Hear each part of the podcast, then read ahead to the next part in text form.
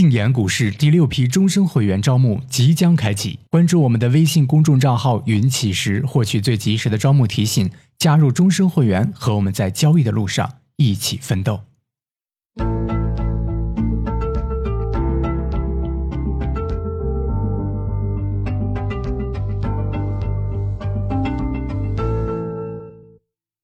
呃，我们今天呢继续跟大家聊关于波段的操作。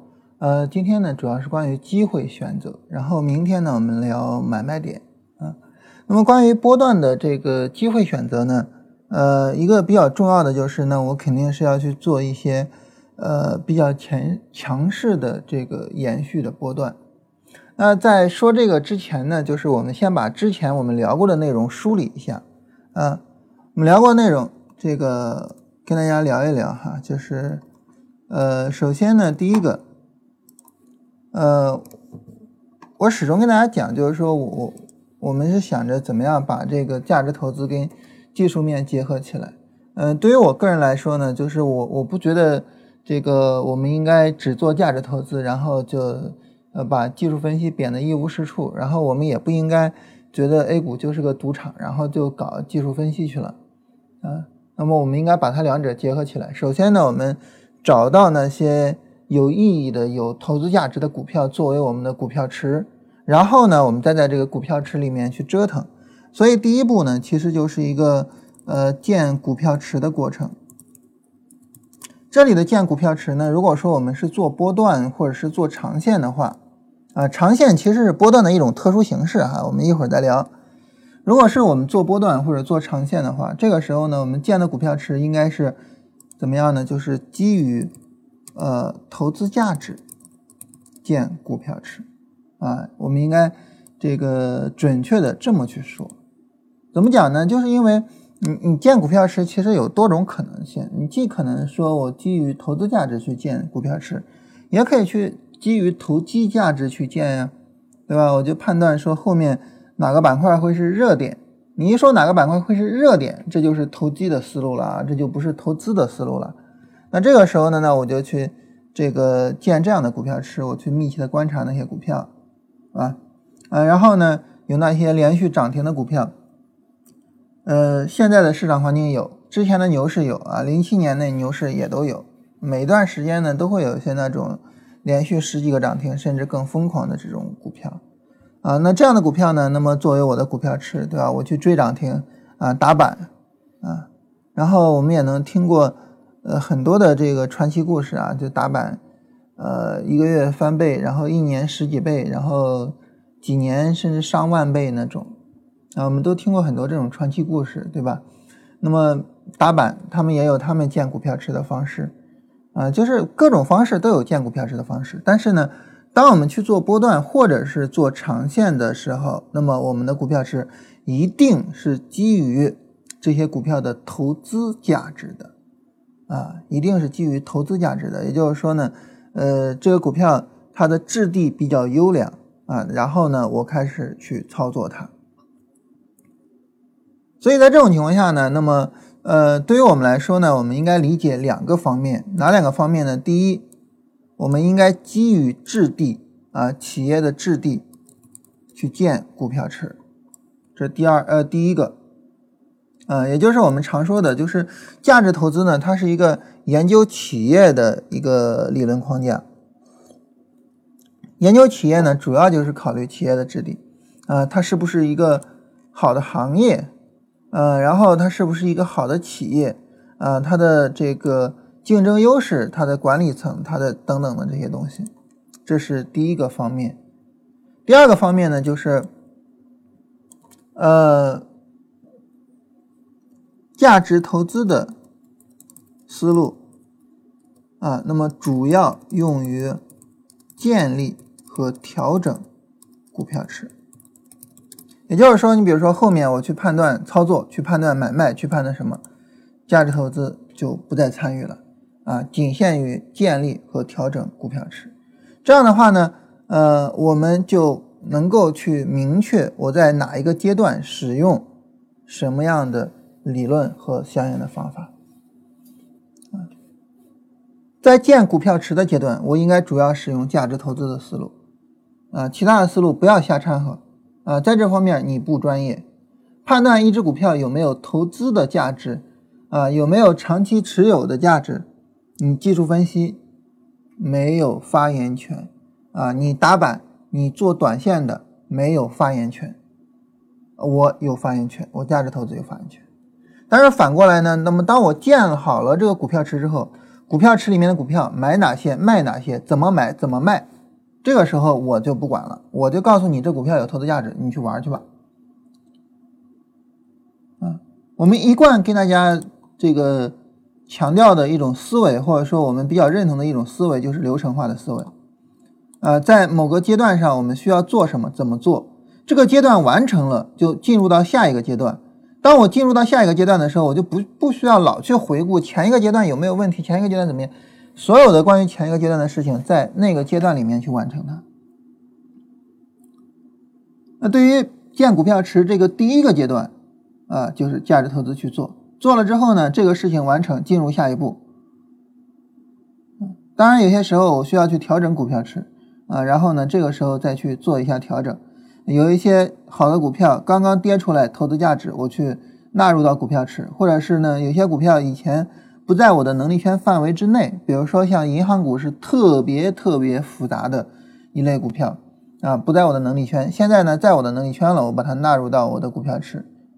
啊，就是可能会做一些这样的调整，嗯，所以呢，主要是强调一下这两个方面。那在这两个方面完成之后呢，我们需要做的第二点就是判断大盘的情况。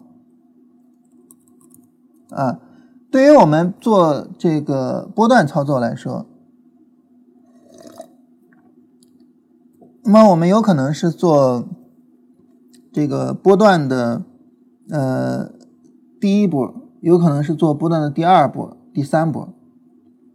当我们去做波段第一波的时候，也就是说呢，大盘也好，个股也好，啊，我画的是波段哈，波段一个下，波段上，波段下，波段上，波段下，一直在往下，突然一个波段上，一个波段下，下不去了。当我们去做第一波的时候，这一波的单子你可以做波段，做波段的意思就是一波波段的上涨我就出掉了哈，你也可以拿着它去做长线。为什么可以拿着它做长线呢？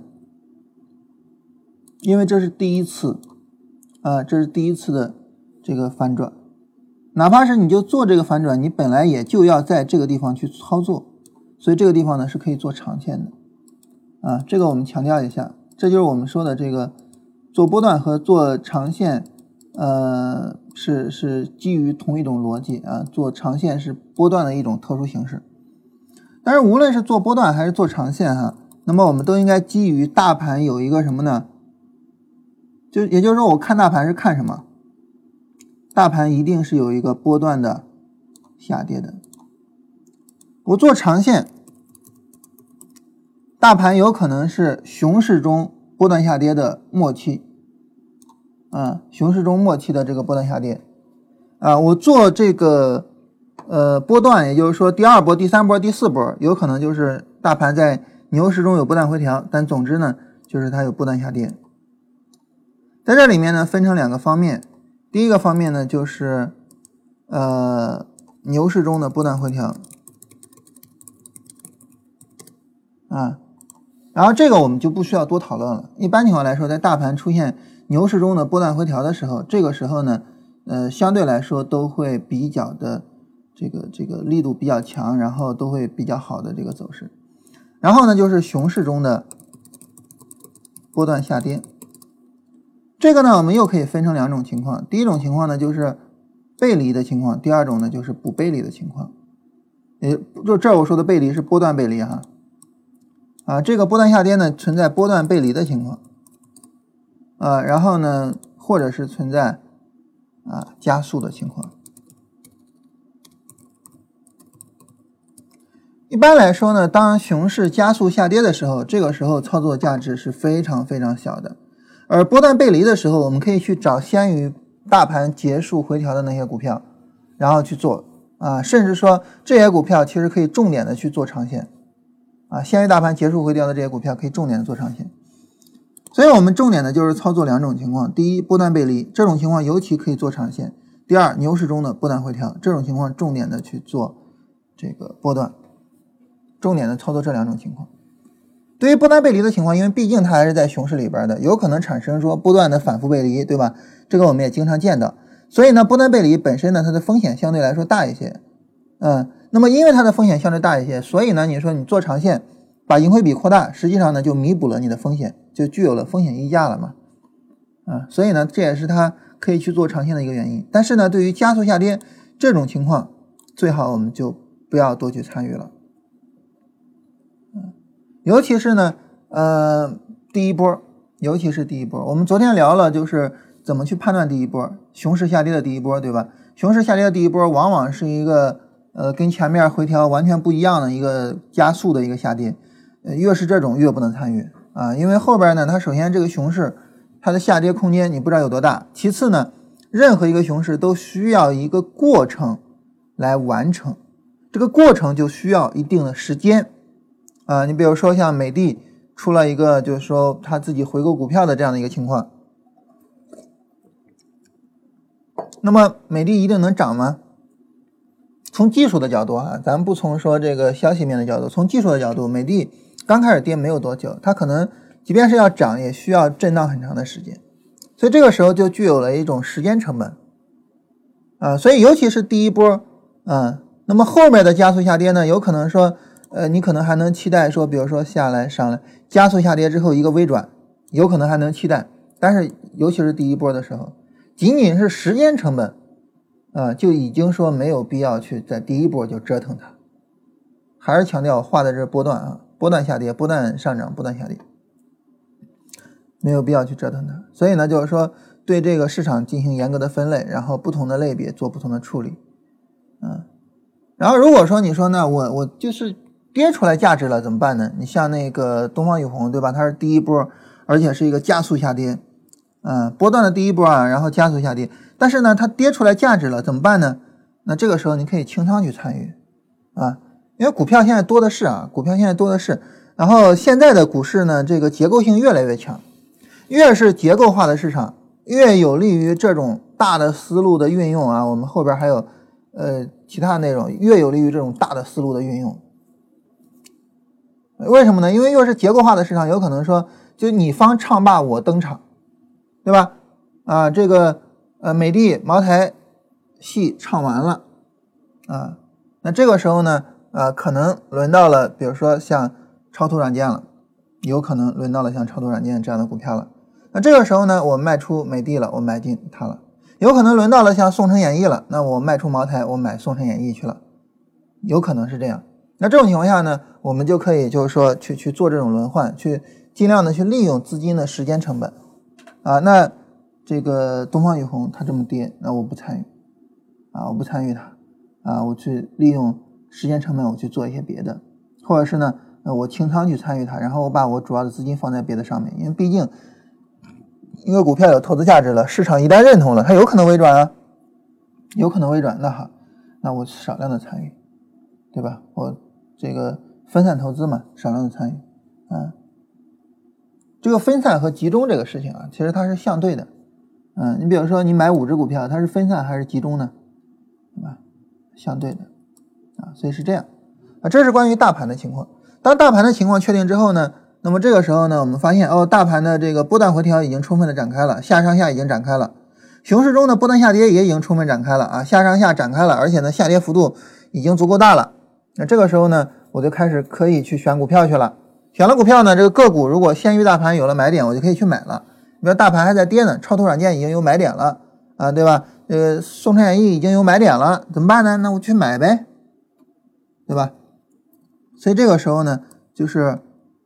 呃，第三步到股票池找个股啊，一定要到我们的股票池里边找个股哈啊，你不能说呢这个这个呃，现在什么股票连续涨停，然后那个什么什么小陈科技连续涨停，然后我去做它吧啊，然后我我我我不去做那个原来的股票池里的股票了，那就扯淡了，对不对？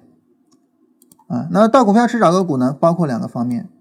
两个方面的要求，第一呢，就是要强于大盘，尤其是尤其是什么？因为我们是在下跌的时候买股票，对不对？大盘现在在走波段回调，或者是熊市里面的不断下跌，个股呢也在走波段回调。那我我这个时候我对比什么呢？尤其是下跌的对比啊，尤其是下跌的对比。然后呢，我根据这个我找出来比大盘强的股票。那比大盘强的股票是不是一定能涨呢？不一定啊。还有一点呢，就是我要去找这个个股本身是强势延续的情况。啊，你大盘，你比如说大盘最近暴跌啊，大盘最近这个情况跌得很惨，但大盘跌得再惨哈，你个股要能扛得住啊。你说大盘跌这么惨，你还要求我扛得住，你这个要求太高了。但是我们想哈，呃，如果说它扛不住的话，那你怎么指望它后边能涨起来呢？对不对？那如果说它扛不住，你不能指望它能涨起来，你为什么要买呢？为什么不能说我宁缺毋滥呢？对吧？呃，与此同时呢，我们能够发现啊，最近大盘跌得很惨，但是有些股票确实扛得住啊。呃，而且呢，呃，我印象比较深的哈，就是大家我不知道有这个这个有没有经历当时的行情，有没有印象？就是一三年六月份的行情，我大盘暴跌啊，股指期货那个时候暴赚啊，真的是暴赚，一天都赚很多钱。但是。很多个股它就是不跌啊，嗯，别说很多个股了哈，就创业板指数，那哥们儿我就是不跌啊，啊，你怎么的，对吧？我就是不跌啊，嗯，为什么它能扛得住，能不跌呢？强嘛，就是强嘛。所以后来创业板走的非常强，大盘就是反弹，创业板走的非常强。后来有什么光大乌龙指啊，反正那一段时间行情乱七八糟。啊，但是呢，这个，这个个股，这个创业板就是走的好，啊，这我印象就特别的深刻。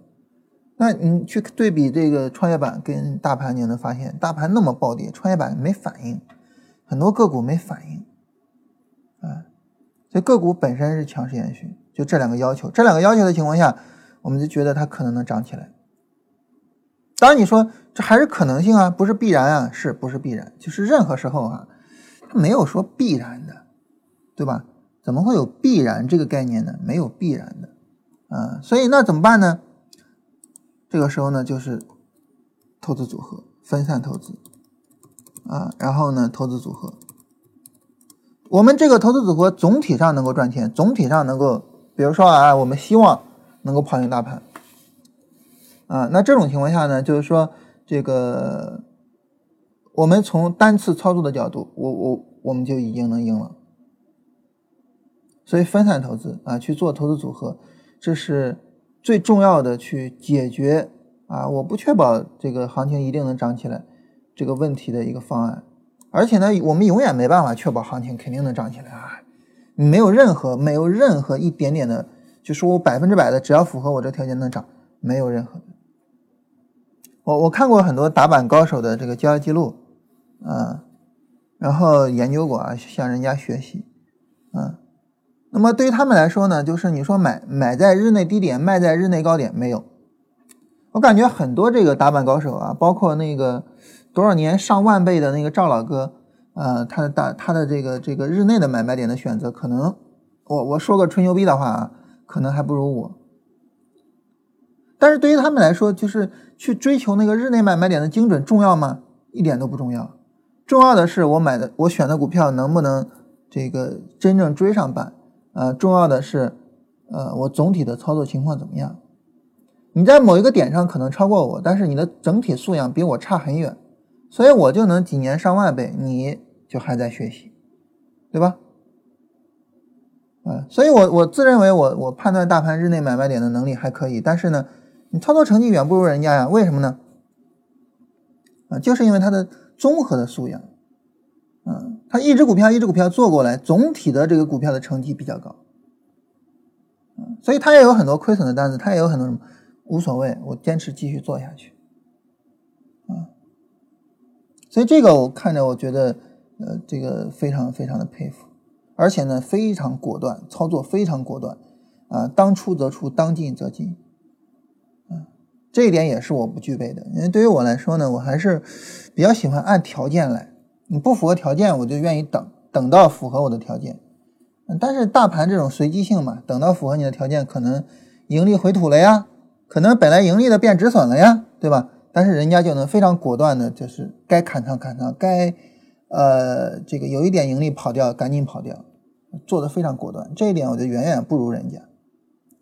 所以炒股呢，讲究的不是某一个点的胜负，而是讲究的整体的输赢。那你整体上比不上人家，那你最终比不上人家，这个也就很正常了啊，这个也就很正常了，对吧？啊，这个呢，大家也就能够理解了。所以对于我们来说，我们从总体上去看待这个操作的情况，我们从一个组合的角度，而不是从这一只股票的角度。对于一个组合来讲，如果对于大盘的这一次波段下跌，那么这个组合总体上能够表现比较好就可以了啊。最后呢，就是一些买卖点的选择啊，这个买卖点的选择啊，我个人认为就是不重要啊。当然，我们明天会聊一下这个话题啊。我个人认为不重要，就是前面你这些工作做到位了，做好了啊，到这一点上已经不够重要了。那我们发现呢，就是呃这些内容是我们已经聊完了的，对吧？啊啊，价值投资这些啊，然后大盘这些，然后强于大盘对比这些啊，这是我们已经聊完了的。我们现在呢要聊后边这些东西。聊后边这东西呢，一个最呃马上就要聊的就是关于个股，它是本身是一个强势延续，这个我怎么样去做判断？这里呢就不考虑大盘了，大盘跌再狠，我也要求这个个股是强势延续的啊。比如说现在大盘跌得很惨，对不起，我要求你这个个股是强势延续的啊。嗯，呃比如说那个超图软件在这儿。比如说这个超图软件，我们看哈，大盘这一波下跌，跌的有多惨啊？我们大家都知道，对不对？我们大家都知道，嗯。然后呢，这个超图软件，我们来看，在大盘这么不断的往下跌、不断的往下跌的时候，超图软件在周线上连绿柱都没有出来，看到没有？它连绿柱都没有出来啊！多么强的走势啊！尤其是在跟大盘对比的时候，当然，超图软件在总体的这个软件板块里面并不算强的，总体的软件板块里啊，它并不算强啊。然后，哪怕海特高新都比它要强啊。然后，中国软件，对吧？这是呃龙头的啊，中国软件这是龙头，对吧？特别强，嗯。但中国软件呢，它没有走出来这个买卖点啊，我们不太好处理它。啊，这也是对于我们来说一个比较尴尬的地方，就是对于股票呢，它走的强的那种连续涨停啊，然后涨停完了就没了，对吧？连续涨停，然后然后涨停完了就没了，这样的呢不是我们的菜啊！你要去买的话，就得真得正儿八经研究，就是大板怎么做，然后那叫什么新锐科技是吗？对吧？新锐科技这样啊，要么你在这个过程中你赚到了，要么它后边就没了。啊，前面叫什么红川智慧啊？这一波你要是没有赚到，后边你要去买那就惨了。那现在的市场呢？呃，就是不太不太像我们这个这个能能做的市场，或者说现在的市场，呃，不是不是很适合我们的这个这个这个这个情况啊。但是呢，你说对于我们来说，呃，我们能怎么办呢？就是守好自己是很重要的一个方面。啊，本身呢，这个呃，对于我们来说啊，就是呃，我们在做操作的时候，无论是做价值投资也好，还是做这个交易系统也好，本身就是一个，就是我做好我能做的事情，我去赚我能赚的钱的这么一个概念。所以从这个意义上来讲呢，就是对于我们去做这个。呃，就是价值投资和技术分析相结合的这种思路，也是应该是这样的一个概念。所有的价值投资者其实都有这样的一个一个一个一个理念，或者说这样的一个信念，就是我去做我能做的事情，我去赚我能赚的钱。所以这个跟大家简单的聊一下这个哈。但是总体上来说呢，我们能看到，就超图软件它是属于是比较强的，就是大盘这么暴跌啊，周线上它根本就不出绿柱，包括中国软件啊。嗯，中国软件就是尽管它周线上出了绿柱，但是在大盘暴跌的时候，你看它周线的绿柱微乎其微，这也是其实比大盘强啊。中国软件其实比大盘强，啊，但是呢没有买卖点，这个很可惜啊。那你说呢？我怎么去判断一只股票比大盘强还是比大盘弱呢？呃，说错了哈，这个这个我们已经聊过了哈。呃，我们怎么去判断这个个股啊它走势本身的这种强势呢？这个后边我们聊的这些思路呢，它既可以用于我们呃现在这个说股票的操作啊，也可以用于呃这个期货里边的这种思维啊，也可以用于期货里边的思维。怎么去做这种判断呢？嗯，比较基本的，我们先聊最基本的啊，比较基本的，就是在回调的时候，明明日线上 D F 下零轴啊有了波段回调，很明显吧，对吧？D F 下零轴有波段回调，明明是这样，但是呢，周线就是不出绿柱，佛手的情况，这种毫无疑问，这种当然就是比较强了，对吧？比较强的走势。然后呢，或者是呢，它如果出绿柱的话呢，这个绿柱是一个非常小的绿柱，非常小的一个小绿柱，啊，当然判断它是小绿柱，就是我在出买点的时候回过头去看，它是一个很小的小绿柱，啊，这个是我们大家非常熟悉的方法了，这个我们就不多讲了，啊，周线不出绿柱。或者是呢，是一个非常小的绿柱啊，这是大家非常熟悉的方法。这是第一个方面。第二个方面呢，就是我们希望这个它的回调啊，总体上来说呢，能是一种。我们来看啊，这个呢就属于是一个小绿柱的这种回调，非常小的绿柱的这种回调。总体上来说呢，我们希望它这个回调啊，呈现为一种就是比较横盘的这种走势，而不是呈现为一种往下打的这种走势。你看这种呢，就属于是往下打的，下来上来下来，往下打的，最好行情能够展开，但同时呢，它是一个横盘的走势，呃，或者说这个呃不是非常深度的往下打的这种走势，这样的话呢，会比较理想一些，或者说我们会比较喜欢一些，嗯，就是像这样的走势，下来上来下来，当然这不是波段了，这是一个小波段，小波段也可以买的，对不对？这个昨天我们专门说了，小波段是一个重要的操作机会。嗯，如果说一个小波段，往当然往往啊，小波段都出现在周线红柱里边。如果说一个小波段出现在周线红柱，并且呢是周线连续往上拉升的过程之中，尽管出了小波段，但是呢周线还是继续往上走的这样一个过程，其实这个操作价值是非常大的。小波段往往是这种横着的走势，就上来下来，呃下来上来下来，但是它总体上是横着的，不往下打，往下打说明还是有卖的力量，它最好能不往下打。对于小波段的走势来说，我特别说一下啊，小波段走势注意看啊，市场下来一波，上来再下来一波，看到没有？价格是没有破前低的，价格是没有破前低的。但是注意看，D F 是往下破前低的，然后呢，M A C D 柱子甚至也超了，这种走势是我个人比较喜欢的小波段。为什么呢？因为这种走势比较吓人，比较吓人。所谓的比较吓人，体现到什么地方呢？体现到啊，就是。这个，呃，它的 D F 破位了，指标破位了。很多人可能会讲，你看啊，指标破位了，指标在往下打啊，这个指标告诉我们这个很吓人啊，然后赶紧跑。但实际上这个没事儿，我比较喜欢这样的小波段。但你说怎么判断这样的小波段能不能买呢？我们没办法看低周期走势了，一五年的走势看低周期可能不太好看了。来说一个小诀窍啊，这个看不着了。说一个小诀窍，我啊我我，我们来看这一次走势啊，当然这个不是小波段，我们就拿这个走势来举一下例子。说一个小诀窍是什么呢？就是你把这两波下跌对比一下，在后面这一波下跌展开的时候，你会发现呢，后面这一波下跌的 D F 值是在提升的，M C D 柱子也是在提升的，这说明什么？后面这个下跌根本跌不动，对不对？根本跌不动，这个时候你就可以大胆去买。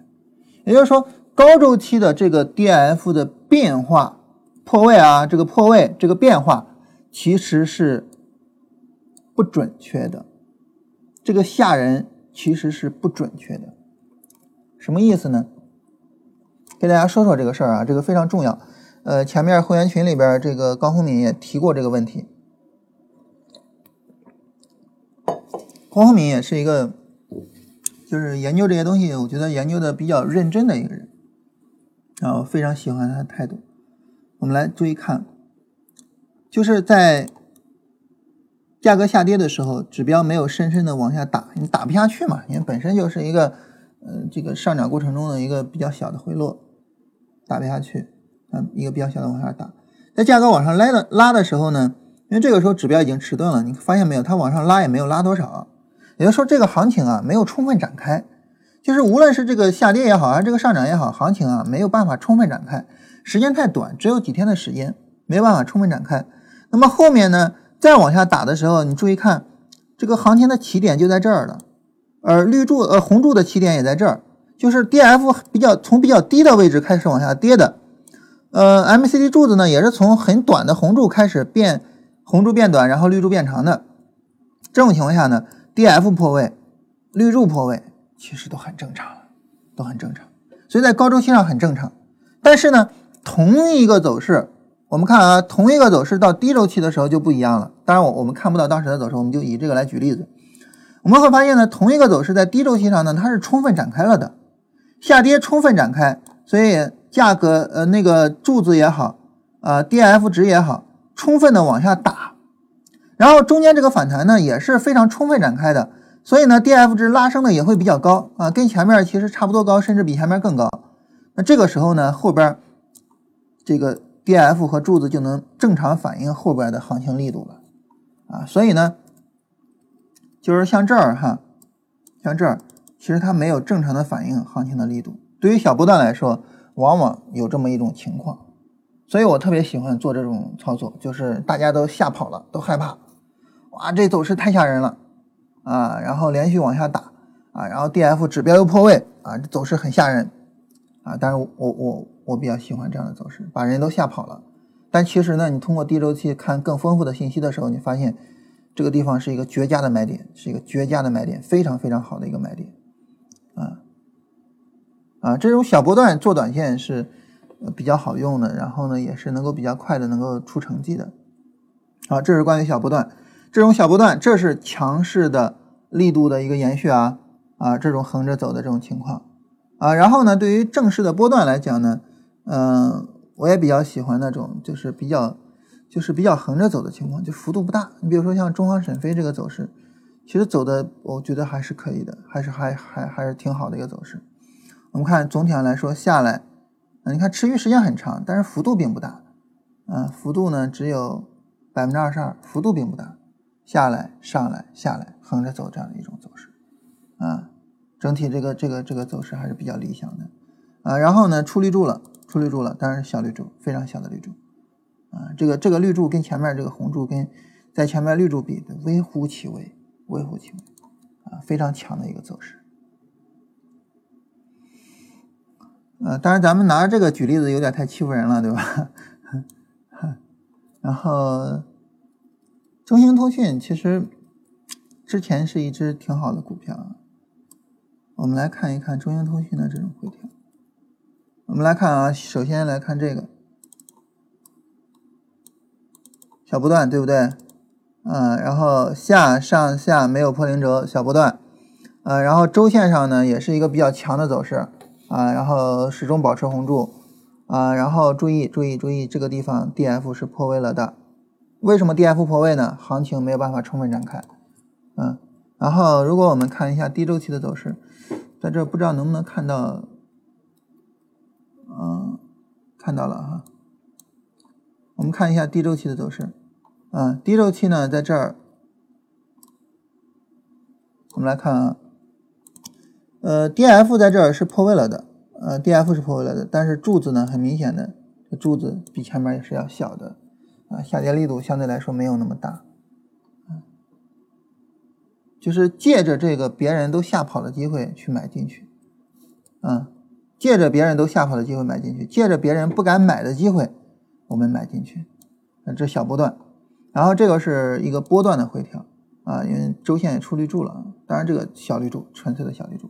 然后这个地方是有一个买点的，啊，这个地方是有一个买点的，这是一个波段的机会。就这种做这种，就是它不往下跌的，跌不动的，啊，然后做这种，看到没有？这种，啊。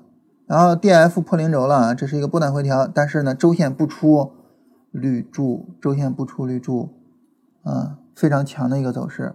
然后在这儿，大盘有了买点，还记得吧？一五年三月份，大盘在这儿有了买点，可以买，啊，可以买。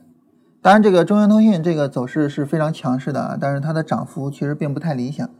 跟大盘比，跟上证指数比应该还没有问题，但是呢，跟中小板比，跟创业板比就比较幅度比较小了，对吧？创业板那个时候都翻了好几倍的啊，然后中兴通讯这个连一倍都不到，嗯，所以这个走势呢不算太好，但是呢可以做，可以做，至少能跑赢大盘的。所以就这样的走势是比较强势延续的，就是做股票呢最好做这种不跌的这种走势。期货里边呢，如果你这么要求，这个要求可能有点高了，嗯，一一会儿我再说期货啊，期货里边这个要求可能有点高了，嗯，但是呢，对于股票来说，这个要求其实是很正常的一个要求，啊，而且这种行情是最强的，是最值得我们去关注的。那这是从形态上，从形态上，就是周线不出绿柱或者是小绿柱，啊，然后呢？呃，日线呢是小波段的走势的筛选思路，以及呢波段的筛选思路，幅度我跟大家说过哈，一般情况来说最好不要有百分之二十，最好不要有百分之二十，在熊市里边就当前的这种情况，你放宽一点，百分之二十五，但也就这样了，不能太大，下跌幅度不能太大，一定要根据这个去去做筛选，因为你下跌太大了，说明问题，嗯。包括这个牛熊市的这种轮换，就是大盘出熊市了，包括大盘出熊市了，很多时候大盘出熊市了，好的个股都不跌那么多，对吧？其实中兴通讯，说实话，这个呃出这事儿之前也算是好的个股哈，嗯，我们在这个。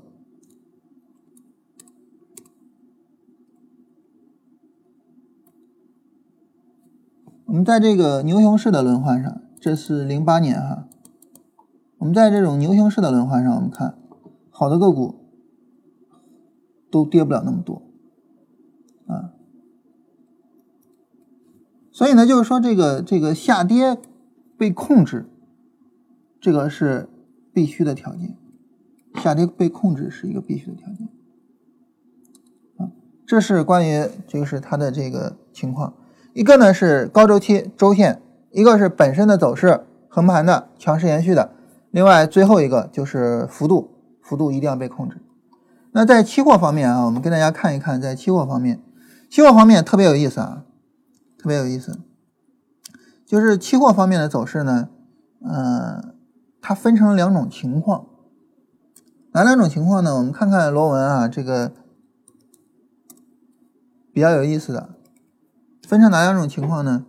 就是你看啊，上涨的时候跟下跌的时候，大家有没有发现，就是下跌的时候，你看这种啊上零轴的这种反弹哈，这是上零轴了的，这个是上零轴的，这个是上零轴的，这个是上零轴的，这个是上零轴的。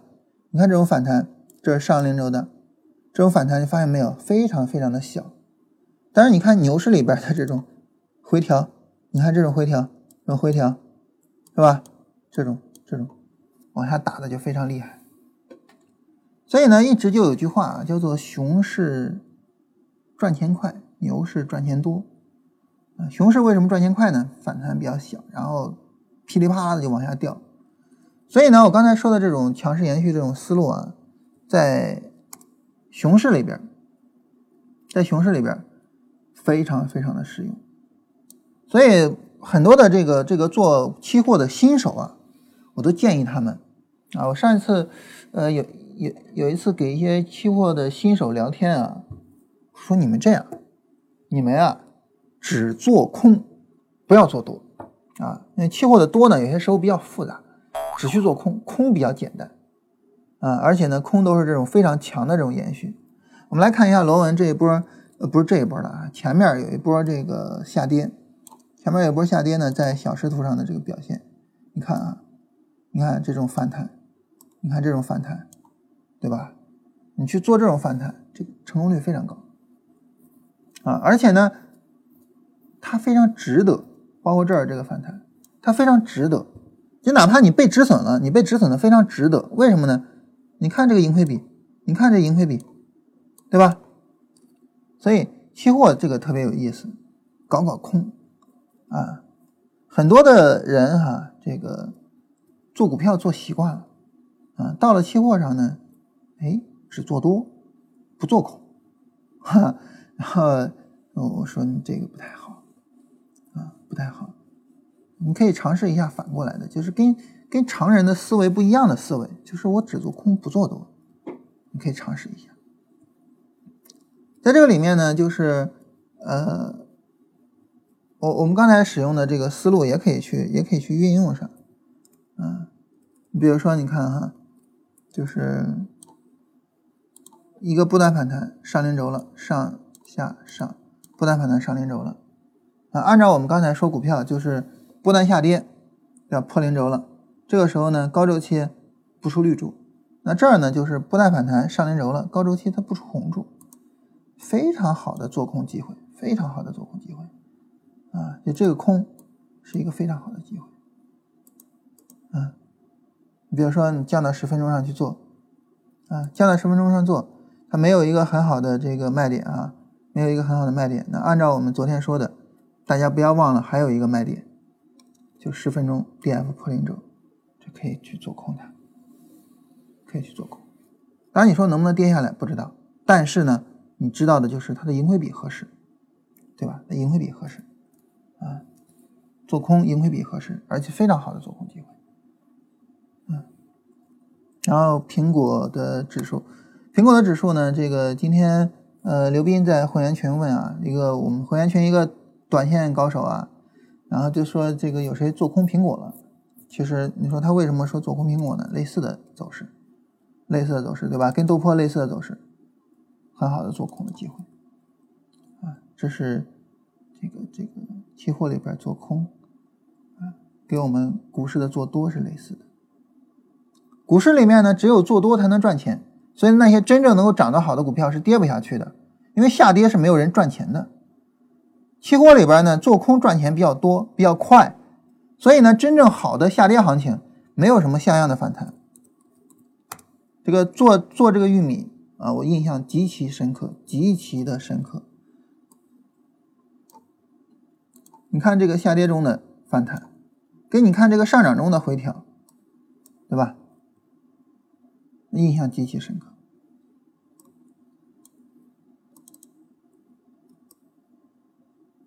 这是百分之十二的幅度，非常大了哈。这是百分之十的幅度，啊，百分之九的幅度。你看，这已经是下跌过程中的一个最大最大的一个反弹了，百分之十二而已，啊，然后这是百分之九。那对于我们来说呢，就是，嗯，而且我们还要知道一个问题啊，就是计算幅度的时候，反弹是以低点来计算的啊，计算这个。这是百分之七的这个幅度，计算跌幅的时候是以高点作为这个什么的。我们以涨跌幅的话，这是一百二十四个点，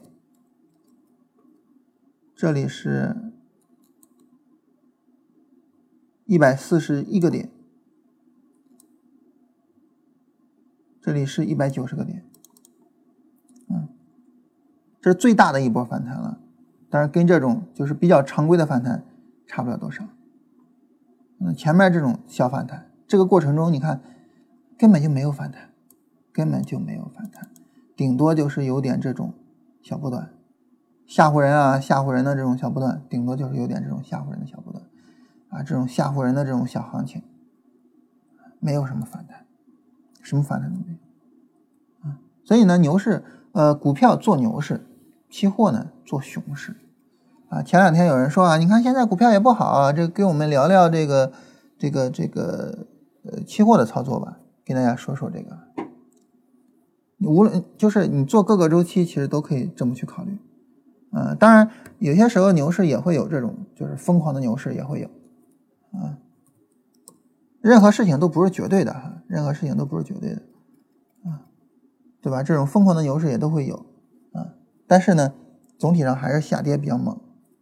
总体上来说，下跌比较猛。啊，我们来看一下正棉这一波行情。你看这个走势啊，呃，我们看六十分钟上，嗯，就是上零轴啊这样的上零轴的波段反弹，但最终没有上去啊。这种波段反弹都是做空的机会啊，都可以好好搞一搞。下跌的这种走势，多找找下跌的走势，多找找下跌的机会，尝试着去做一下，感受一下，就是期货里面的做空跟股市里面的做多它们的区别。股市里面，因为大家只能做多赚钱，所以呢，就是做多啊上涨，啊，然后呢，这个呃上涨的时候呢，这个这个大家都跟着做啊，所以呢跌不动。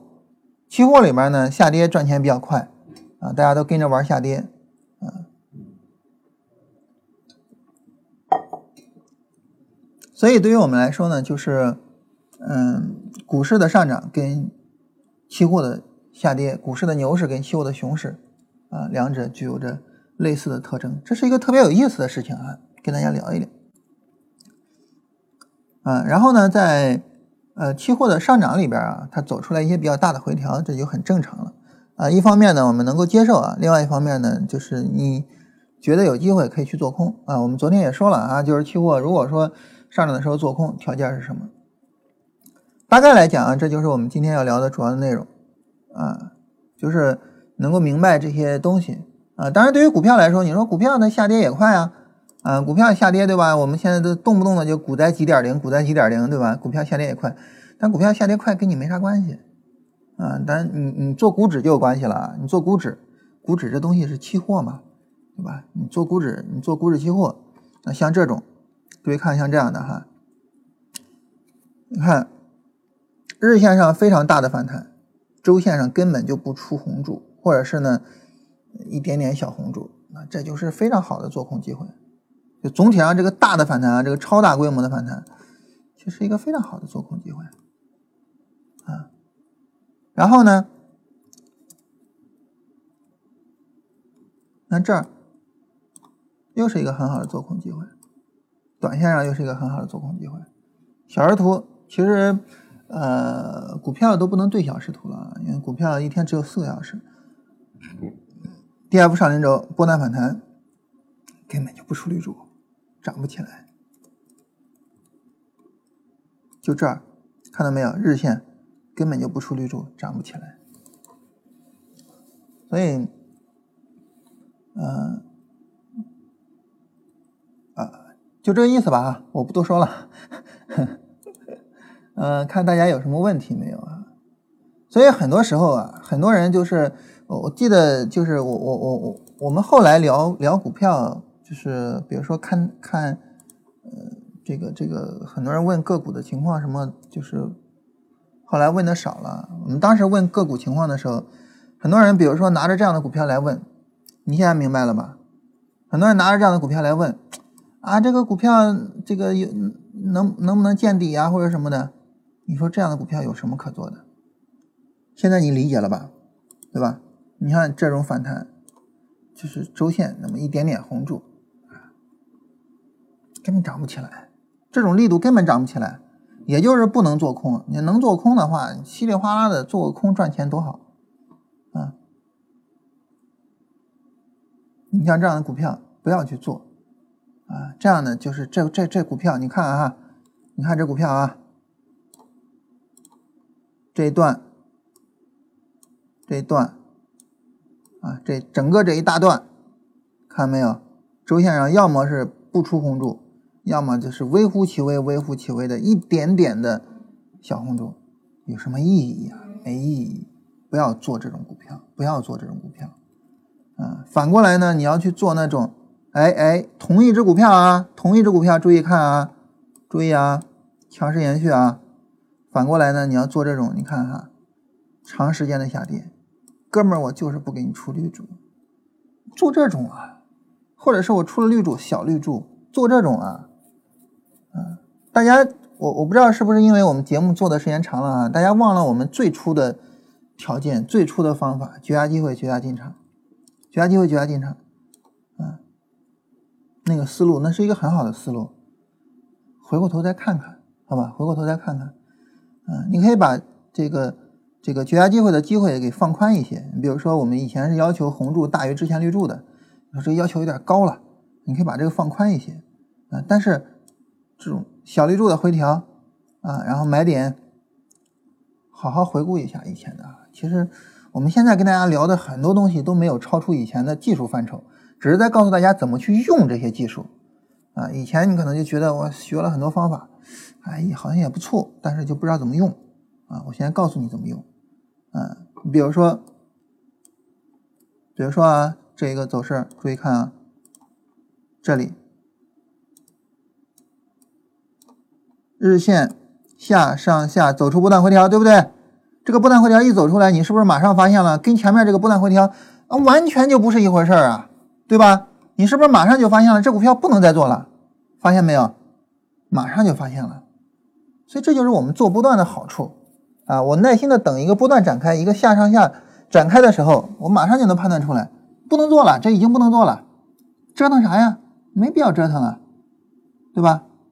大绿柱、周线大绿柱啊，然后日线、D F 各种都破位，没必要去做它了。当然，你说后边能不能涨起来呢？鬼知道啊！对吧？概率谁也不知道到底会怎么样。这两年我跑医院跑的比较多，有些时候这个医生说啊，就是说说这个这个概率这个东西，嗯，怎么讲呢？就是你比如说百分之十的概率，但是落到你身上就是百分之百啊。他们经常这么讲，对吧？因为你人只活一次嘛，你不能是按概率活着的。所以你说这个交易，你说它后边能不能涨啊？鬼知道啊，谁也不知道。但即便是只有百分之一上涨的概率，那人家碰上了呢，对不对？那只不过说哪个是更大概率，只不过是这样，好吧？来看看大家的问题啊。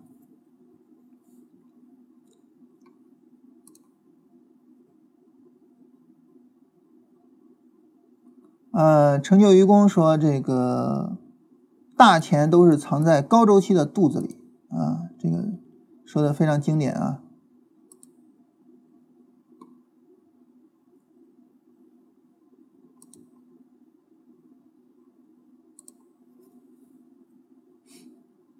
呃，次新股、深次新股包括哪些个股，或者怎么辨别哪只个股是深次新股？你直接直接在你的盘面上直接输入次新股，就这些都是次新股啊。当然你说深次新股。那就这都是深次新股，这是深次新股的指数成分，一共一百一十七只啊。深次新股看到没有？这有个指数成分，就这些一百一十七只的指数成分股。比较重要的是，它刨除了那个一字板啊，包括盘龙药业，你看啊，就这一波行情啊，就这样，整个结束了，行情结束了。所以这种就是现在的这个股市啊。唉，很多人讲，就现在是九零后的股市，然后这个振兴他们这个年年龄的小孩在玩，所以呢，看好了股票就直接涨停买，嗯，一看不行，马上跌停去卖，嗯，然后我们这些人老了，呃，如果是定投的话，缩短投资周期，比如说一周定投一次。同样的方法会不会比一个月定投一千收益高？呃，你的成本会更为平均，呃，但是更平均了，收益会高吗？会高，但是高不出来太多，啊，其实怎么投都可以啊。现在，呃，我们家孩子他自己赚钱，然后这个做定投，他是一个月投一次，啊，不是，他是一周投一次，啊，他是一周投一次，呃，然后超图软件。六月十四号三十分钟佛手，我们来看一下超图软件啊。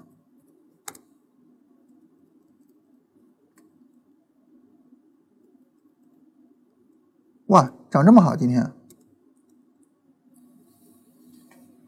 你们谁买了？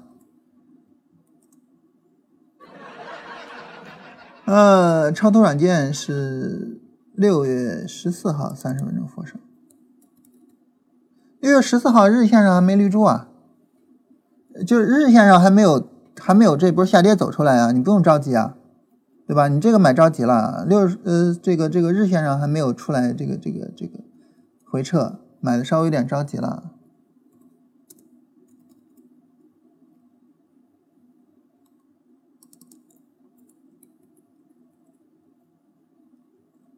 稍微有点买着急了，就是日线上还没有出回撤，啊，真正买的话呢，应该是在这儿小绿柱的这个金叉，在这个地方去买，十七块六毛五。明天我们会聊买卖点的啊，明天我们聊买卖点啊，在这儿十七点六五去买，啊，然后这样的话呢，你的止损，如果说你在这儿止损，实际上你的止损只有几毛钱，几毛钱，但是你的盈利空间可能是几块甚至更多钱。啊，因为这是一个日线波段的机会。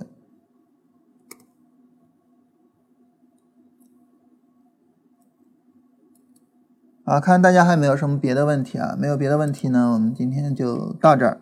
啊，今天重点就跟大家聊一下，就是怎么样去选更好的机会。就是我的股票池，比如说有一百只股票，实际上 A 股市场里边有投资价值的股票没有那么多啊。假如说有一百只股票，啊。一百只股票呢？这个时候，这一百只股票我们怎么样去这个呃选择呢？啊，就是昨天聊了跟大盘对比，今天聊了自己的情况。啊，好，那我们今天到这儿吧哈，大家没有什么别的问题了。